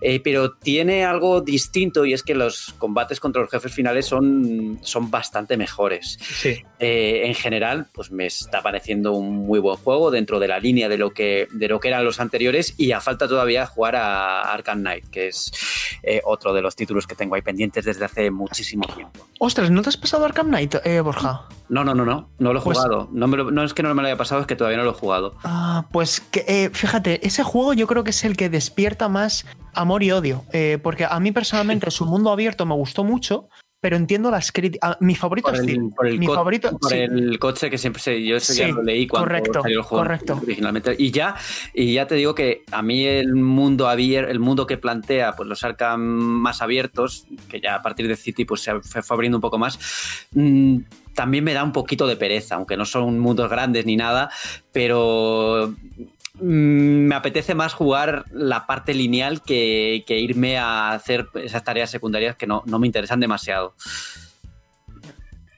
A mí me gustó mucho Asylum. ¿Qué quieres que te diga? A mí ese, ese diseño cerrado, incluso Metroidvania, eh, me parece que sentaba fantástico. Y, y, y, y luego... Pero Asylum era el más cerrado de todos. Claro, claro. Sí, pero luego... es, el- es el primero que salió. es el- al final era el más experimental, ¿no? En ese sentido. Eh, eh, City tiene buenas misiones, pero no sé, me gustaba más el entorno de, de ese estar en un sitio, ¿no? Nada más. Ajá. Fíjate, mi preferido es City. A lo mejor porque fue el primero que jugué. Yo jugué primero City, luego Asylum, luego eh, Night. El que no he jugado es Origins. Ese no lo he jugado. Y bueno, es, es una saga que yo creo que al final eh, ha dejado un buen pozo en general. ¿eh? Sí. Creo que ha sido un, un buen producto para fans de Batman.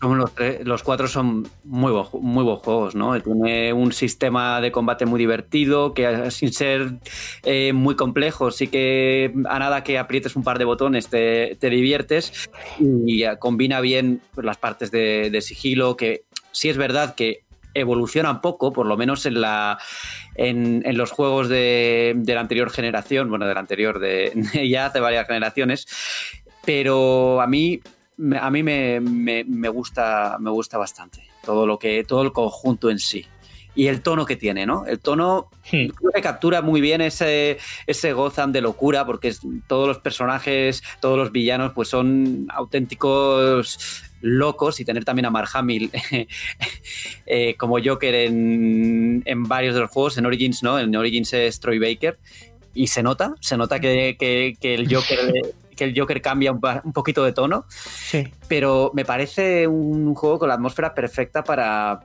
para, para Batman, ¿no? Ajá. Y Sí, luego, sí. bueno, ya, si no, tengo, tengo también otro jueguito que he empezado para hacer un impresiones aquí en Mary Station. Y es, el Cuenta, cuenta, segundo, es el segundo DLC de, de Immortals, eh, Phoenix Rising, que llevo muy poquito, creo que lo tendré pues la semana que viene ya. Y creo que han hecho bastante bien el plan de, el plan de expansión de, este juego porque casi parecen títulos nuevos, ¿no? Si el primer DLC era una especie de secuela, entre comillas, de, lo que habían, de la historia que habían contado en el, en el primero, o sea, en el juego, en el juego base, digamos, este ya es eh, una expansión con un personaje nuevo, en un escenario nuevo y con una historia que no tiene absolutamente nada que ver con, con lo anterior. Eh, sí se nota, claro, que, que se reutiliza muchísimo de lo que de lo que había anteriormente. Por ejemplo, los monstruos, sí, son distintos, pero tienen exactamente, son los mismos arquetipos, ¿no? Y ves que los que vuelan, pues tienen distinta forma, pero hacen exactamente lo mismo.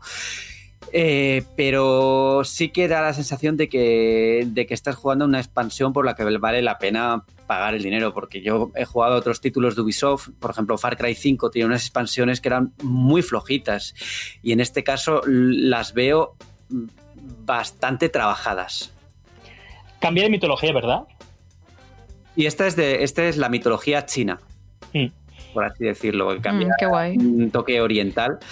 Mm. Pero bueno, sí. Me encanta cómo están tratando este juego, ¿eh? El problema, Sí. el problema que yo le veo a Immortals es el tono de la historia, que a mí, no, no sé si es solo a mí, pero a mí el humor que utiliza mm, Carga, ¿no? me termina de gustar.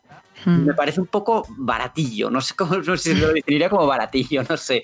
No Yo discrepo, eh, creo. A mí me ha gustado, o sea, no es que me haya partido la caja, obviamente, pero no sé, creo que es mm, gracioso en ciertos momentos y creo que le pega bien para tener un algo distintivo, digamos. Eh, hace meses que te preguntaba eh, qué era lo que diferenciaba Immortal Phoenix Rising de otros juegos, porque sí que toma muchas referencias, otras licencias, entonces desde fuera no sabía verlo, pero ahora que ya lo he terminado, de hecho, estos días, eh, sí que he apreciado ese tono que tiene la historia, porque, Yo- no, no, sé, pero yo no- me hacía gracia los comentarios de Afrodita y eso. no Ah, sé. bueno, yo ahí, ahí discrepo bastante. A mí no me ha Yo hecho creo que es humor inglés, ¿eh? Es un humor. No, inglés no creo. No, bueno, Inglés no, inglés es lo demasiado. hace- esto lo hace Bueno, Ubisoft sé. Montreal. El juego original lo hizo Ubisoft Montreal. Este DLC Mm. lo hace Ubisoft Chengdu. Ajá. Qué guay. Ah, Pero- fíjate, Está bien que no sabía- dividan no así sabía- los no sabía equipos. Este detalle, no sabía este detalle. Pero sigue, pero sigue el mismo estilo de, de bromitas así. Ah, bueno. y no sé, Sí. a A mí ver, me- ya a os mí no digo, a- yo la, la verdad es que te, he de reconocer que con el humor pues me, me- me cuesta entrar en según qué, Sí, en sí. según humor y este no, no me ha parecido particularmente interesante como, como está escrito. Pero bueno, el Mm. tono- con el tono de humor en sí no tengo problemas. Así, más bien como está escrito los diálogos y tal, no, no me, a mí no me hace gracia. Mm. Pero bueno, con el humor pasa como pues que cada uno tiene sus, Sí, total. sus inclinaciones en ese sentido. Mm. Paula. Ay, no he comentado Bueno, nada de. sí, sí, perdón, perdón. no he comentado eh, nada Monja, de los- sí, sí. No he comentado nada de los puzzles nuevos, de si están bien o mal, porque todavía no, no he profundizado suficiente. A mí ya me costó, el primer DLC ya me costó un poquito más, ¿eh? Eh, Sí, el dificultad, Han, subido base- dificultad. el juego base no me pareció excesivamente complicado. En el Mm. DLC ya tuve algún problemilla más. Y sobre todo por tema de. También no solo por la dificultad de los puzzles, sino también por problemillas de, de las físicas que a veces lanzabas una caja y decías, se me ha caído y no tenía que haberse caído porque la flecha me indicaba que no se iba a caer. Yo no, más de una vez tuve que reiniciar una cámara de estas del tártaro porque, mm, por ejemplo, había lanzado una caja de estas que la puedes lanzar y subirte encima y se me iba de trayectoria y luego ya yo caía donde digamos que tenía que poner la caja encima del bloque para abrir la puerta y la caja estaba por ahí volando y es como no puedo alcanzarla ya. Y tuve que reiniciar porque, no sé, no, no podía solucionarlo de ninguna otra forma, entonces fue como frustrante. Pero bueno, aparte de esas pequeñas cosas, lo he disfrutado bastante. Eh, os digo, lo he terminado estos días. No he jugado tampoco mucho en general, he dedicado la Semana Santa un poco a estar con mi familia, que hacía tiempo que no los veía. pero sí que he estado jugando con mi hermano a New Super Mario Bros. U Deluxe. Em, yo jugué al de, al de Wii, al de Wii U. Entonces he agradecido pues, esos cambios, esas mejoras, nuevos poderes para Mario y compañía. No sé, eh, que tu Aded se pueda transformar en Peach y tener esos saltos extra adicionales. Así que al final es muy divertido mm, jugar en cooperativo, un juego que se debe jugar acompañado, sí o sí. Y al poder hacerlo así en sofá, digamos, los dos a la vez, pues es mucho mejor venía de It Takes Two y me quedaba con ganas también de seguir con ese, esa esencia cooperativa, así que me hice con este título. Y eso, eh, es un juego que, que, es muy divertido para jugar con acompañado y tiene una gran variedad de situaciones divertidas de, bueno, me, me has pisado y me he caído al vacío, no sé qué, me has congelado el monstruo, no sé, bueno, en general ya sabéis. Así que a ver qué tal. Estoy cerca de terminarlo ya.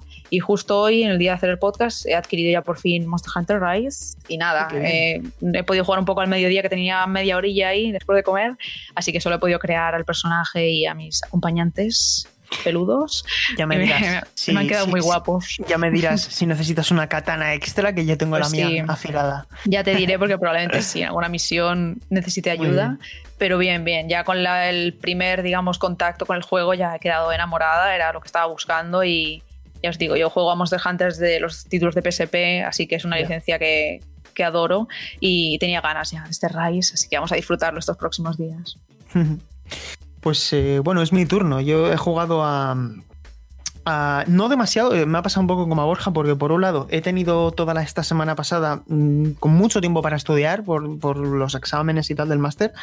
Eh, y luego he querido desconectar un poco, lo reconozco. por un lado, he estado leyendo mucho Ataque a los Titanes, porque me quiero poner al día de cara al final de, del manga, que el último capítulo para los que os guste la serie se estrena este 9 de abril y bueno, pues he estado leyendo mucho y luego también he estado jugando. He estado jugando a, a Narita Boy, que me queda poquito para terminarlo, a, Genesis Noir, que lo he estado alternando y también lo estoy un poco confuso porque no lo he entendido demasiado bien y, es un título que, pide que pongas mucho de tu parte para, para entender el mensaje que te quiere transmitir, pero tiene una ambientación muy... es una aventura gráfica muy particular, está en el Game Pass.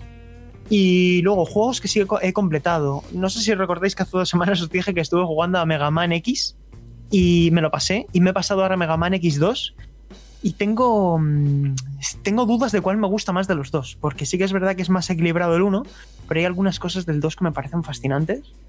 Y, bueno, también he estado echando alguna partidilla, a, como decía antes, a Ridge Racer Type 4 en, la, en PSX, en la tele de tubo chiquitita de casa.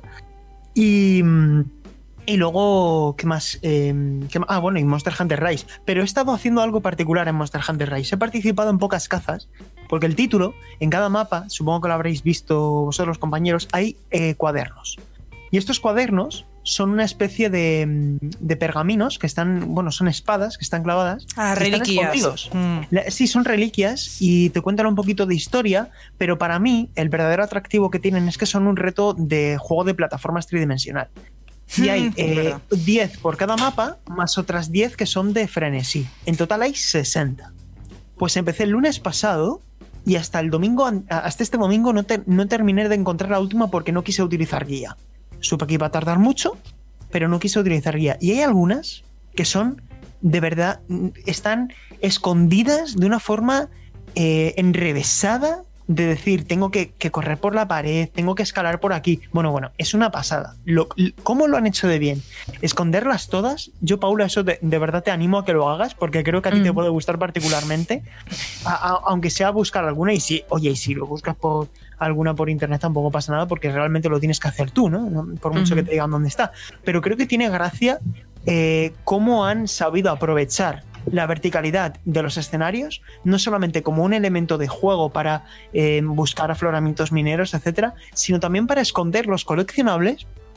Que bueno, no voy a decir nada lo que pasa cuando los tienes todos, pero eh, creo que lo han hecho muy bien. Y personalmente me lo he pasado muy bien jugando, porque me, ponía en mi podcast de fondo y decía, voy a explorar por aquí. Y mientras tanto farmeo estos, estos elementos, estos eh, recovecos del escenario, y, sí, sí, me ha gustado mucho porque creo que ha sido esta vez la manera en la que mejor han aprovechado la complejidad y la verticalidad de los escenarios. Es que es una Así buena que- forma ¿eh? de recompensar al Sí. jugador que explora, porque la verdad es que yo me he encontrado algunas en lugares que en principio parecen inaccesibles y es muy divertido la forma que tienes que subir con, con las mecánicas estas nuevas y bueno, y eh, la verdad es que, que es divertido también leer el, el mensaje, ¿no? Interesante. Eh, yo una- quería, quería hacer un inciso con lo de Monster Hunter para Claro. preguntaros que si no, no habéis notado en este juego que tiene muy poquitos eh, tiempos de carga que y a mí eso me ha sorprendido Sí, muchísimo. Es ¿eh? Increíble. Va volando. Es increíble. Está muy bien De las, optimizado. de las pruebas que dice Rasi, a mí, eh, tanto en Nintendo Switch como en Nintendo Switch Lite, eh, desde que estás en el tablón, cuando le das a aceptar misión, que se pone la pantalla en negro hasta que empiezas, pasan entre 14 y 16 segundos, que es menos que con Monster Hunter World Sí. en PS4 y Xbox One. Eh, En PS5 quiero recordar que tardaba bastante menos por la SSD, pero en Nintendo Switch han hecho un trabajo de optimización con el R-Engine y el aprovechamiento de recursos de la consola para mí digno de elogio. Sí, sí, muy o bien, sea, sí. yo de verdad entro a cualquier lugar y es que eh, eh, no, no tarda nada en cargar o cuando sales de caza igual, o sea, yo estoy gratamente sorprendida, ¿eh? Increíble. Bueno, Pues al nada. final, yo ha habido una ristra de juegos, ¿eh? No, has jugado Sí, sí, bastante, sí, sí. ¿eh? Eh, Y ya que has comentado Narita Boy, que es el, juego que no, no lo hemos hablado en el podcast porque el anterior fue el, el de lo, el de el retro, ¿no? Que precisamente este es bastante retro a mí. Es un juego que me ha, me ha gustado bastante, ¿eh? No, mm, yo lo, lo he disfrutado, lo hice por aquí el análisis en Mary Station y, y me parece un título que tiene la virtud de no ser tan frustrante como puede ser un juego de clásico de este estilo, ¿no? Ajá. Pero yo lo he pasado bien. ¿Qué, qué te ha parecido a ti? Tengo curiosidad por, por conocer un poco Pues- tu opinión. Pues mira, Borja, eh, hemos hablado por WhatsApp en algún momento, ¿no? De, de que decíamos que es que parece un poco Metroidvania, pero realmente no lo es. Y creo que esa es una de las claves. Si tú entiendes que el juego tiene una estructura un poquito más lineal y en el momento en el que te dan la espada, para mí es súper satisfactorio cómo han hecho el game feel del juego. No sé qué te parecerá a ti, pero para mí la mecánica de golpear con, con la espada al resto de enemigos y lo bien que se siente en el, cálculo de los saltos, creo que e, es decir, de lo que me quedo de Narita Boy es lo cómodo que se siente el juego, por un lado. Cuando se centra en querer ser un juego de plataformas, cuando te pones a saltar, a calcular eh, eh, escenarios, etc. Y luego, por otro, la ambientación me ha absorbido completamente. Eh, sí que es verdad que no me gusta demasiado la pantalla que te sale cuando mueres de Play with... eh, no, no- no sé cuál es exactamente el mensaje que te da. Hay algunas cosas que cambiaría de detalles de calidad de vida, pero es un título que no se me está haciendo pesado, no se me está haciendo largo y que a pesar de esa estructura más mm, ir de A a B, ¿no? Me parece que, es, que, que- que al final hace más bien que mal. Eso sí, echo de menos un mapa. No sé si tú has echado mucho de menos esto. No, yo la verdad es que no he tenido problemas para, para orientarme en este juego y, y raro porque yo soy un so- me pierdo en todos los sitios, pero no, no en esta ocasión no, no lo he echado de menos y tampoco me importa que no tenga una estructura Metroidvania como tal. Yo creo, yo sí que creo que, que tiene ciertos elementos, ¿no? Porque al final estás buscando, vas, es verdad que está acotado a, Sí. a áreas concretas, pero sí que estás mm, pues buscando cositas, ¿no? Eh, para, para poder avanzar, en, para poder entrar a una puerta o para poder eh, acceder a una zona que antes no podías acceder, pero pero sí es verdad que no vuelves al principio en ningún momento, no, Eh, no vuelves Sí. para buscar un, un, un objeto concreto. Y estoy de acuerdo contigo en que estéticamente es muy chulo y la música me encanta también. Eh, Sí. En ese sentido, para mí, eh, un título muy, muy recomendable. ¿Cuánto dura? Pues depende de la habilidad, de la, de la habilidad, ¿no? Hay gente que le ha durado unas entre 6, yo diría que entre 6 y 10 horitas o así. Ah, bueno. Depende de, de- de lo bien que se te den los enemigos finales. Pero ahí en cuanto a, lo- a los... Yo no sé qué te parecen a ti los enemigos finales. eh, Chulísimos. mí- Por ahora, los que llevo. Yo ahí tengo ahí mis peros, ¿no? O sea, estéticamente y tal me gustan mucho, pero... eh, no sé, me ha costado Sí, partes eh, de monstruos normales, de estas que son como oleadas de monstruos más, que los enemigos finales, Ajá. en cierto aspecto. Bueno, ya te comentaré porque yo llevo creo que unas 7 horas y me quedará poco, ¿eh? O sea que ya lo comentaremos dentro de, de 14 días, pero es un- sin duda uno de los juegos patrios españoles para seguir la pista este año y verdaderamente creo que merece la pena jugarlo, ¿eh? Sea la plataforma que sea, está en el Game Pass también, está en todas las plataformas y a mí me parece un buen juego también. ¿Qué nota le pusiste, eh, Borja, en Mary? Le puse un 8. Pues ahí está el análisis para, para que lo puedan leer los, los oyentes, los lectores en Mary Station. Y, y bueno, chicos, yo creo que podemos llegar al final de. Hoy, hoy no lo he dicho, por cierto. Siempre digo en qué capítulo estamos del Mary Podcast. Estamos en el vigésimo quinto episodio de la decimocuarta temporada, ¿eh? El Cada vez es más complicado, pero. Al revés. ¿El qué? Repítelo al revés. Uf. No me, no me pongas en ese aprieto. 14.25. Mejor, mejor. 14 14.25. Pues sí, pues sí. Y en el 14.26 les tocará, les tocará el retro. Bueno, eh, vamos ahora con la, con la despedida, chicos. Creo que terminé por Alejandro, así que ahora empiezo por, por don Alejandro. Un placer, compañero. Un placer como siempre y mucha salud. Pues sí, mucha salud a todos. Eh, Paula, un abrazo muy fuerte y disfruta de tus cacerías. Gracias. Por ahí nos vemos. Y sí, nos vemos en dos semanas. Y por cierto, Paula, ¿qué arma has escogido? Pues todavía no lo tengo claro porque en los de PSP iba con las cuchillas dobles, digamos, y en Word con el live insecto. Así que no sé aún, tengo que probar. A ver, unas cuantas estaré ahí en la zona de entrenamiento a ver por qué me decanto. Porque aquí al tener el cordóptero tal vez no es tan necesaria esa agilidad en el aire que te daba el glide. Pero me gustaba bastante el arma, así que... Eso te iba a decir, eso te iba a Sí, decir, sí. pero bueno. veré, Eso es, es- es una buena reflexión eso que haces. ¿eh? Yo creo que el Sí. glide insecto aquí ha perdido un pelín de atractivo. Pero Mm, bueno. Por eso, por eso. Ya veré. Borja, compañero, un fuerte abrazo. Un fuerte abrazo, nos vemos dentro de dos semanitas. En dos semanitas nos escuchamos también con, con, con Arasi. Pues sí, dentro de dos semanas, pero vamos a lanzar una pregunta, ¿no, Sergio? Que no hemos lanzado ninguna, creo. Mm, que hablen, razón, que nos razón. comenten qué opinan sobre todo este asunto del cierre de tiendas y sobre la preservación. Creo yo que puede ser una buena pregunta.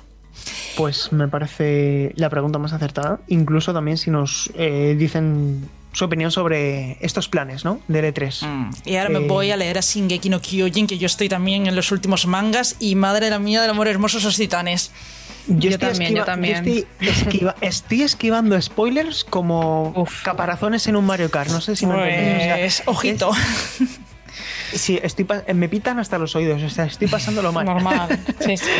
Pero bueno, yo estoy ahí con, con, mi, con mi tablet tranquilo y, en fin, que no me molesten, que no quiero comer spoilers. Bueno, chicos, yo también me despido. Sergio Carlos González, ha sido un placer. Nos vemos dentro de dos semanas. Chao, chao.